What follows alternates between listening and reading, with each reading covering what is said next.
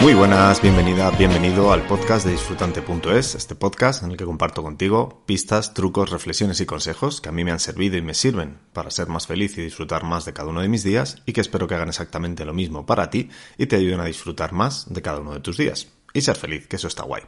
Este es el episodio número 59 y hoy vamos a hablar de algo que a mí me hace mucha gracia, que es tu adolescente interior. Sé que es otra idea de estas mías así como poco tontas, que bueno, quizá todo el mundo lo tenía súper claro o quizá todavía nadie se lo había preguntado.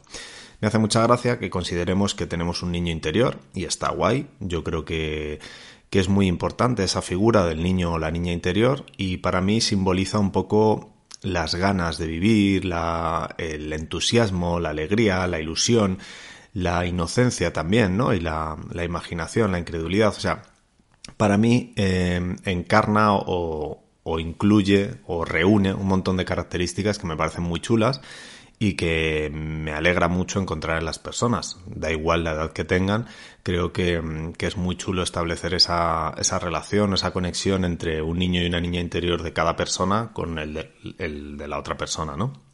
Esa, esa parte más animosa, más, bueno, como lo estoy haciendo yo y estoy poniendo yo los atributos que me da la gana, pues eso, ¿no? La parte como las ganas de vivir, los deseos, los anhelos, las ilusiones, pues me parece chulo encontrar a esa gente. Y, y bueno, pues si algún día arranco con la idea de, de hacer camisetas con frases divertidas y, y, graciosas con un toque de reflexión, pues sería esa, ¿no? La de a mi niño interior lo llevo por fuera creo que es chulo conocer a, o encontrarse a estas personas y al menos a mí me hace mucha gracia y mucha ilusión poderme relacionar con ellas. Creo que, en cambio, esas personas que tienen un, un niño interior un poco mustio o apagado o aburrido o ausente, pues es lo que conocemos como gente amargada o como gente gris o gente insulsa que va por la vida que dices, pues entre esto y un mueble no sé cuál es la diferencia o lo que decíamos, ¿no? Gente que está muerta en vida, que puede tener 20 años, pero tiene, no sé, como el niño interior de un abuelo de 80. Y a cambio tienes esas otras personas que con 80 años tienen una vitalidad, o con 60, con 50, con 40, con la edad que sea, que dices, madre mía, qué, qué alegría de vivir, qué ganas de vivir y qué, qué chulo. Y yo, como te decía, eso se lo atribuyo a ese niño o niña interior. Bien, hasta aquí todo guay. Y mi pregunta es, oye, ¿y qué pasa con el adolescente interior? Y esto es lo que vamos a hablar hoy, que es cuál es esa figura del adolescente interior y cuáles son las características que le podemos atribuir a esta figura. Este episodio eh, te sirve especialmente si eres madre, si eres padre y si eres un ser humano, que ya veremos que seguramente tengas también un adolescente interior y cómo hacer ya no solo ese cuidado de un adolescente de otra persona, que es lo que llamaríamos al adolescente ajeno, por eso digo que si eres madre o padre también te va a servir, o tío o tía molona o molón, te va a servir también para relacionarte con adolescentes exteriores, pero la parte que me parece más chula para que nos sirva para todos y para cada uno sería la de tu adolescente interior y mi adolescente interior, ¿no? ¿Cómo, lo, cómo gestionarlo? Bien, pues si al niño le atribuimos, al niño interior, le atribuimos esa parte de, de ganas de vivir y de alegría, creo que estaría chulo, o, o en mi imaginación, volvemos a lo mismo, esto es según autores, entonces según autor yo, me invento esta historia y a ver qué te parece. Para mí creo que el adolescente interior encarna el atributo, este, la cualidad de cuestionarse las cosas. Cuando doy formaciones sobre el tema de la adolescencia para padres, madres y docentes, eh, me gusta, para mí es una etapa que me gusta, la adolescencia, porque es cuando empiezas a cuestionarte muchas cosas. Y si hubiera que hacer un resumen muy fácil sería esta parte, ¿no? Cuando dices, dejas de ser el hijo de tus padres para empezar a cuestionarte y experimentar y explorar la persona que quieres ser. Entonces, para mí, un adolescente es una persona que está en pruebas, un adulto en pruebas, ¿vale? Un, un, un, adulto en prácticas. Y por eso digo que creo que igual que muchos estamos conservando y cuidando un niño interior, creo que también muchísimas personas, si no todas, tenemos un adolescente interior que es ese adulto en prácticas. Entonces, para mí hay un punto muy interesante sobre todo, que creo que ya lo he contado en otros episodios, que es esta mirada amable, y me encanta la palabra amable, y no me canso, y lo repito otra vez, aunque sé que me estoy repitiendo, que es esto, ¿no? Amable que viene de amable, susceptible de ser amado. O sea, ya no solo de que seas amable y hagas las cosas de manera amable, o seas una persona amable, sino que amable también se puede entender como abrazable, ¿vale? Como achuchable, como querible. Entonces eres amable, susceptible de ser amado. Entonces, una persona que ama lo que hace, lo hace amable. Esto aquí tenemos, pa, para que te estalle la cabeza, también otra vez para otra camiseta. Y la idea es eso, esa mirada amable, eso de que nos tratemos, igual que tratas a tu niño interior con cariño y con compasión, al adolescente, ya sea exterior o interior, creo que habría que hacerlo también, bueno, creo que habría, no, me parece mucho más chulo que se haga de una manera amable. Volvemos a, la parte, es un adulto en prácticas, eres una persona en prácticas. Y por eso digo, y eh, como siempre en todos mis episodios y en todas las cosas que yo haga, va a haber un punto de humor absurdo. Es la primera vez que estás en este planeta, es la primera vez que vives esta vida, es la primera vez que habitas este cuerpo. Entonces, ¿cómo no vas a ser un adulto en prácticas? Mira, cuando hablamos del tema de la adolescencia me hace mucha gracia porque es como, no, la adolescencia es el tránsito entre el niño al adulto. Y claro, yo me planteaba, digo, ¿y cuándo se es adulto? ¿Cuando cumples 18 años? Si es en España, que ya eres mayor de edad y entonces eres adulto que a mí lo único que me importó en ese momento es las trastadas que podías hacer, porque hasta los 18 años, si te pillaban en según qué delito, pues ibas a un, correccional o a un centro de menores. Pero a partir de los 18, ya según qué cosas, era en cárcel. Y fue como, joder, macho, por dos o tres días, por una semana, esto hubiera sido en algún lado mm, una falta leve y en otro lado una falta mayor. Y era como, joder, solo por el paso del tiempo se me atribuye ya más responsabilidad que este es otro puntazo, pero vamos, es que si hablamos de esto se me va la vida porque tengo para horas y horas y horas sobre adolescencia. Pero es esa parte, es decir, ¿cómo llegamos a adulto? Simplemente por el paso del tiempo, como decía, 18 años en España, en Estados Unidos, con 16 puedes conducir, con 21 puedes beber, o sea, la edad adulta es para mí gusto un poco arbitraria. Y luego eso, le pedimos a los adultos, perdón, a los adolescentes, como les llamamos eso, ¿no? Adultos inmaduros, que son personas inmaduras. Y yo me planteaba, digo, jolín, ¿de dónde viene la madurez? Yo creo que la madurez viene de la reflexión de la consecuencia de tus actos. Y para eso necesitas tomar decisiones, vivir las consecuencias de tus decisiones y reflexionar sobre ellos. Por eso digo una vez más, somos adultos en prácticas, estamos probando a decir, voy a hacer esto, uy, pues no ha salido como yo pensaba. Y aquí otra vez recojo eh, la frase esta o la idea que le roba Anthony Bolinches, que en vez de llamarlo, oye, esto ha sido un error, seamos más sinceros y más conscientes y digamos, lo que hicimos en aquel momento parecía una buena idea. Vamos, que supongo que en algún momento en tu vida se te habrá ocurrido también hacer algo, decir, esto seguro que es una mala idea, pero lo voy a hacer porque me apetece. Pero salvo esas excepciones, generalmente cuando tomas una decisión, en aquel momento piensas que es una buena idea. Quizá no la mejor de todas, pero dices, oye, suficientemente buena. Y luego, analizando las consecuencias de, esa decisión que has tomado, de esa acción que has tomado, evalúas y dices, oye, pues no, no ha resultado como yo pensaba. Entonces lo consideraremos error, ¿vale? Pero mantengamos en mente esa parte de, en aquel momento parecía una buena idea. Y volviendo, la idea era esta, ¿no? ¿Cuándo dejas de ser adolescente y te haces adulto? Entonces aquí a mí me hace mucha gracia una frase que me dijo una vez el padre de un amigo y me dijo, mira, uno se hace adulto cuando termina de pagar su primera hipoteca. Y yo dije, muy bien, pues entonces yo creo que igual no voy a ser adulto en mi vida. Y quizá por eso me mola tanto la adolescencia. Porque dices, claro, al final, y, por eso te he contado toda esta parte de las eh, decisiones y la reflexión sobre tus decisiones y la madurez. ¿Cuándo podemos considerarnos adultos? ¿Qué representa la, la etapa adulta? ¿Que ya eres más maduro y más consciente de la toma de decisiones? Entonces, ¿cuándo narices termina la adolescencia? A mí me pasa que trabajo con adolescentes y digo siempre la misma broma. Ya sabéis, la adolescencia, esa etapa que comprende entre los 12 y los 50 años.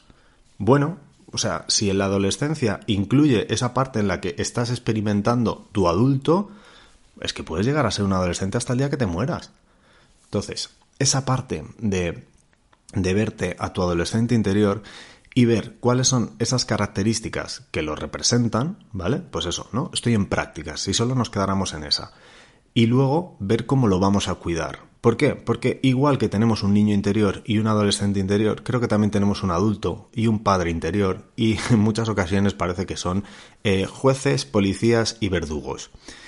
Y por eso esa parte de decir, Jolín, trátate con cariño, trátate con esa mirada amable, hazte amable para contigo mismo y tus niños y todas tus personas interiores para decir, oye, estoy en prácticas. Eh, en aquel momento parecía una buena idea. No tengo por qué juzgarme eh, condenarme y castigarme yo solo, sino, jolín, estoy en prácticas, esa parte de, de, adolescente interior, de estoy experimentando, estoy experimentando qué narices es esto, estoy experimentando a salir de las faldas de mi madre, a salir de la tutela de mis padres y explorar este universo, esta vida, este planeta, que es la primera vez que lo estoy haciendo. Entonces, para mí, eh, visto así, creo que no se nos ha educado o que no se nos instruye o no se nos dota de herramientas o ideas o métodos o conjuntos de ideas, paradigmas, conjuntos de creencias o de, mm, eh, maneras de entender la vida y digo, jolín, pues me parece bastante más útil, más allá de saber que París es la capital de Francia o de saber, mm, yo qué sé, la población demográfica eh, de Madrid o de España y las condiciones demográficas y las o cosas que dices, o el análisis morfosintáctico. Desde aquí mi, mi disculpa a todos los maestros y, docentes y docentas de, lengua, porque no sé, no termino de pillarle la gracia al análisis morfosintáctico lo siento y pienso que podríamos haber estudiado y aprendido otras cosas un poquito más chulas. Entonces, la idea es un poco esa. ¿Qué necesitas como adolescente y cuánto de consciente eres de las necesidades que tiene tu adolescente interior? El otro día le decía a una amiga, eh, bueno, son unos amigos, una pareja de amigos, y tienen dos niñas. Y entonces, bueno, habían pasado una mala noche y tal, y le dije, oye, venga, eh, mucho ánimo, que, que estáis haciendo un trabajo genial, porque estáis criando a cuatro criaturas maravillosas. Y le dije, cuatro criaturas, las dos niñas y vosotros dos. O sea, os estáis criando en el proceso, es la primera vez que sois padres. Entonces estáis aprendiendo a ser padres, estáis aprendiendo a, en su momento aprendisteis a ser pareja en X condiciones y ahora estáis aprendiendo a ser pareja con dos niñas y a la vez ser madre y padre y seguir siendo pareja y a la vez ser familia y ser hija de tu madre y madre de la nieta de tu madre. Entonces, madre de la nieta de tu madre, sí, creo que es correcto esa idea, o sea, es la primera vez que te, que te enfrentas a esta historia. Y aunque fuera la quinta, eso para mí no, no, te otorga esa adultez o esa veteranía de decir, no, no, es que está, el juego este de ser madre yo ya me lo tengo pasado. Yo creo que puedes preguntar a cualquier madre y no sé quién, y a cualquier padre lo mismo, quién te dirá, sí, yo el juego de la paternidad o el de la maternidad me lo tengo pasado, lo tengo dominadísimo. De hecho, en el nivel 27 tengo un hack que mira que si me paso por aquí, ¡ja! subo 10 niveles. Que eso es la otra parte que me mola de los videojuegos. De, jolín, cuando tú te enfrentas a un videojuego, no tienes una alta exigencia para contigo, en plan, wow, es que soy un adulto, por favor, ¿cómo voy a fracasar en esto? es un juego y asumes que es la primera vez que juegas a ese juego y que estás experimentando y que vas a ir mejorando a lo largo del desarrollo del juego. Por ejemplo, otra más, otro puntito chulo, lo que digo, esto no sé cómo se llamarían, creo que son predisposiciones o, se llama eh, posturas existenciales. Bueno, da igual, es como el cómo te tomas tú la vida, ¿no? ¿Cuál es tu actitud ante la vida? ¿Cuál es tu postura, tu postura existencial y cuál es tu predisposición para la vida? Pues eso, si te vieras la vida como un videojuego, dirías, oye, pues para estar, pues no, por, ejemplo, broma, estoy en el nivel 37 ahora mismo y va guay, pero no sé los retos que habrá en el nivel 38. Y obviamente con el nivel 37, pues algunos retos del nivel veintitantos, pues si vuelven a suceder me los voy a pasar fácil porque tengo experiencia y, y ese nivel lo superé, que esa es la otra gracia, ¿no? Decir, oye, eh, eso lo comentaba el otro día con un colega, que no sé si era su cumple o simplemente porque sí, y le dije, oye, por cierto, felicidades porque creo que acabas de superar una vez más tu récord personal de días vividos consecutivos. O sea, cada día estamos superando ese récord personal de nunca has vivido tantos días en esta tierra hasta hoy. Y mañana, si sigues vivo, será otro récord superado, ¿sabes? En plan, 37 años consecutivos viviendo en este planeta. Pues es la primera vez que te pasa. Esta visión, este, esta predisposición de ver la vida como un juego, creo que es chula y entonces le podemos otorgar o podemos aplicar esa mirada como amable y no ser tan severos o tan crueles o tan exigentes para con nosotros mismos y, como te decía, ver esa parte de decir, oye, a ver, si tengo un adolescente interior, si soy una persona que está en prácticas en este planeta, si es la primera vez que me enfrento a esta situación, y no he enfrentado como un reto, si es la primera vez que, que, que me expongo a esta situación de vivir, pues vamos a ver cómo me gustaría que me trataran. Y esa parte me parece muy chula, ¿no? La de decir, oye, ¿cuál sería la ayuda y el acompañamiento que me gustaría tener al lado? y cuál de esa ayuda y ese acompañamiento me lo puedo autoproporcionar yo mismo y cuál necesito contratarlo o delegarlo en el externo. Es decir, oye, por ejemplo, hablando con mis amigos, siempre hemos dicho, Jolín, para triunfar en la vida necesitas un abogado por lo que pueda pasar, un mecánico porque siempre ayuda, un electricista, un dentista, entonces íbamos como buscando qué profesiones o qué habilidades, qué competencias molaría poder delegar con confianza, ¿no? Es decir, oye, pues me gustaría contar con, como he dicho lo primero, ¿no? Como un abogado de confianza al que poderle consultar cosas. Otro punto, joder, me gustaría contar con un mecánico de confianza al que poderle consultar cosas.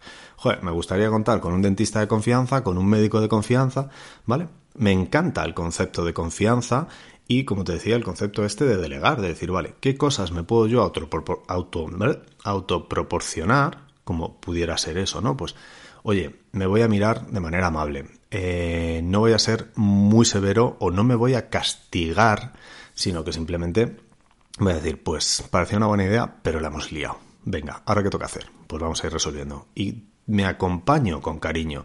No, joder, es que eres un mierda, es que cómo la puedes liar, es que a estas alturas, es que otra vez, es que no aprendes, es que joder, y es que qué va a pasar luego, es que menuda mierda. Porque creo que esa es la parte, o sea, ese discurso es el que luego te lleva a cosas que no molan, ¿vale? Y bueno, creo que ya lo he contado más veces, que al final, muchas veces, si no todas, en vez de vivir lo que está pasando, estamos viviendo la historia y la interpretación y el juicio que estamos haciendo sobre lo que ha pasado. En vez de vivir realmente lo que está pasando, vivimos ese juicio, esa historia, esa interpretación. Entonces, una vez más, por eso esa mirada amable, por eso si obviamente molaría mucho que fuera consciente y realista, tampoco nos montemos películas y vivamos en, series de Netflix, pero esa parte de decir, bueno, a ver, lo que está pasando es esto, qué expectativas teníamos, que, eh, o no sé, como que qué probabilidades de éxito había y bueno, cuánto de razonable es esto que ha pasado y sobre todo la parte que a mí me fascina es, venga, vale, estoy de acuerdo con todo, vamos a ponernos a currar. O sea, esto es lo que hay, ¿cómo resolvemos? No vamos a quedarnos aquí lamiendo las heridas más tiempo del necesario o hurgando en la herida para, o sea, ya está, esto, o sea, bueno, pues parecía buena idea, no ha funcionado, pero el objetivo no es quedarme llorando, el objetivo es coger y decir, oye, yo quería que funcionara, y si no ha funcionado con el plan A, pues vamos al plan B, y si no al plan C, y cuando se me acaben las letras, pues empezamos con los números y combinatorias. Entonces, esa actitud, que eso ya sería otra cosa, de, pues eso, creer que las cosas sí que pueden salir bien, como he dicho más veces, que lo que tú quieres sí se puede, que, que hilándolo otra vez con, con esta idea que presentaba antes de qué equipo te gustaría contar para llevar a cabo los planes que tienes en la vida. Y esa es una parte también de la adolescencia que me flipa, como decía, cuando dejas de ser hijo o hija de tus padres y empiezas a ser una persona y a definir tu persona, ¿no? Otra de las eh, características que define la adolescencia, ya sin interior, sino la adolescencia genérica, es cuando empiezas a elegir tus afectos. Y entonces empiezas a explorar el mundo del afecto, obviamente el mundo de la sexualidad, y empiezas como a elegir. Entonces, bueno, tiene partes que no molan para los padres y las madres, porque empieza, pues eso, con el rechazo de todo lo que parece ser que eran eh, los valores familiares. Y yo creo que tampoco es tanto rechazo, sino como permitirte como adolescente explorar otros valores. Y otra vez más, la mirada amable, porque cuando estás explorando eh, hay una oportunidad de fracaso. Creo que lo hemos hablado en algún momento en otro episodio, la parte de aventura, ¿no? Una aventura mm, tiene un riesgo, no tiene una garantía de, resultados. Entonces, el explorar es otra aventura y tú estás explorando y a ver qué sale, pero no está garantizado el resultado. Entonces, tener un, lugar al que volver o tener eh, personas en las que poder eh, apoyarte o en las que poder confiar, creo que es muy de agradecer. Así que bueno, para que no se nos vaya mucho más de madre, lo voy a dejar aquí. Y lo voy a saltar, yo creo, ya en primicia. Tengo miedillo, pues bueno, pues como te decía, es una aventura, hay riesgos, no tengo garantías de resultados eh, como a mí me gustaría 100%, pero bueno, creo que el porcentaje ya de probabilidad de que salga muy bien es alto y, ya lo iré presentando. Em, voy a crear un, un curso, una formación, un acompañamiento, que podría estar hablando otros 20 minutos, sobre este tema del adolescente interior. Y va a ir un poco por este rollo, ¿sabes? De cuida de tu adolescente. Quitaré lo de interior para ver si pica alguien más, pero será esa idea. Empezaremos con cuida tú de tu adolescente para poder cuidar de otros adolescentes, ¿vale? Y va a ir un poco con esto, como lo que me hubiera gustado tener que no es indispensable, por favor, que esto es lo que a mí, por ejemplo, me relaja mucho me tranquiliza mucho, de no soy imprescindible ni indispensable. O sea, si yo no estuviera aquí, la gente seguiría viviendo y los adolescentes seguirían eh, sobreviviendo a la adolescencia. O sea, que puedes no necesitar este, esta formación y este acompañamiento. Pero bueno, pues esa parte de decir, oye, ¿qué me hubiera gustado tener en mi adolescencia y qué me gustaría brindar a la adolescencia actual y a la que venga para que puedan disfrutar de esta etapa de la adolescencia, que para mí fue bastante disfrutable, y crecer como adultos o, como adolescentes veteranos en esta vida con más confianza y con, bueno, pues mira, si solo consiguiera lo de la mirada amable me parecería un gran éxito, pero creo que hay otras muchas cosas más que, que le aportan un sabor especial a la vida, una, una, calidad y una calidez especial a la vida, como pueda ser pues eh, la parte de la orientación laboral o académica, o sea, que entiendas y que ocupes y que, y que disfrutes de, de, tu papel en la vida y de, bueno, de muchas cosas. Yo creo que, que es chulo y por eso eh, apelo a ese adolescente interior como esa parte de ti que está en prácticas como adulto, que está en prácticas como persona y que tiene esa curiosidad y ese ánimo por explorar y a la vez es consciente de que está metido en una aventura, que hay unos riesgos, que puede haber unos resultados no agradables y que, eh, bueno, pues le gustaría contar con, con un equipo, con, con, cierta ayuda o con cierto consejo y esa es un poco la idea de, de esta formación. Así que ya contaré más, ya te avisaré más. Mi idea feliz es que empecemos el 12 de enero del 2022 y durará tres meses, pero bueno, esto ya lo contaré en otro sitio cómo será todo. Y, bueno, eh, voy a jugar mucho con los números, entonces será el 12 de enero, 12 sesiones eh, y va a estar muy chulo. Así que ya te contaré más. Mientras tanto, pues tienes todo este pedazo de podcast que el otro día estuve haciendo las cuentas y... Ah, pues ya se me ha olvidado, pero no sé si eran 18 horas de charla y da para, para dos o tres libros. Así que bueno, la formación tendrá otras cosas, no va a ser repetir este podcast, sino que bueno, este podcast podrían ser como los anexos, los apéndices de la formación, pero, pero sí que, jolín, simplemente yo creo que con esto ya hay un montón de cosas para poder sacarle chicha y, como digo, en la cabecera del podcast, ¿no? Trucos, pistas, reflexiones y consejos que a mí me han servido para disfrutar de la vida y ser feliz y, bueno, y creo que son bastante válidas para que te sirvan a ti o a cualquier otra persona para disfrutar de la vida y, ser una persona feliz que creo que, que no quita. O sea, no, no ser feliz para mí no, no, se lo tienes que quitar de otra cosa. Creo que ser feliz siempre suma y ya sea en el trabajo, en la pareja, en casa, en cualquier situación, ser feliz es un plus. Así que pudiendo ser ese plus que no tiene tampoco un coste elevado, como te digo, no quita. No es que tengas que dejar de hacer otras cosas para ser feliz, es que puedes ser feliz y además ser todo lo que tú quieras, pues creo que es un plus. Así que venga, como bien. Ah, por cierto, la media en mis podcasts también es como 20 minutos. En este nos vamos un poquito más. Espero que te haya gustado, espero que te sirva, espero que alguna de las ideas te sean útiles y te ayuden y te, te sumen algo a tu vida. Un abrazo muy muy grande, disfruta mucho de tu día y hasta el próximo episodio.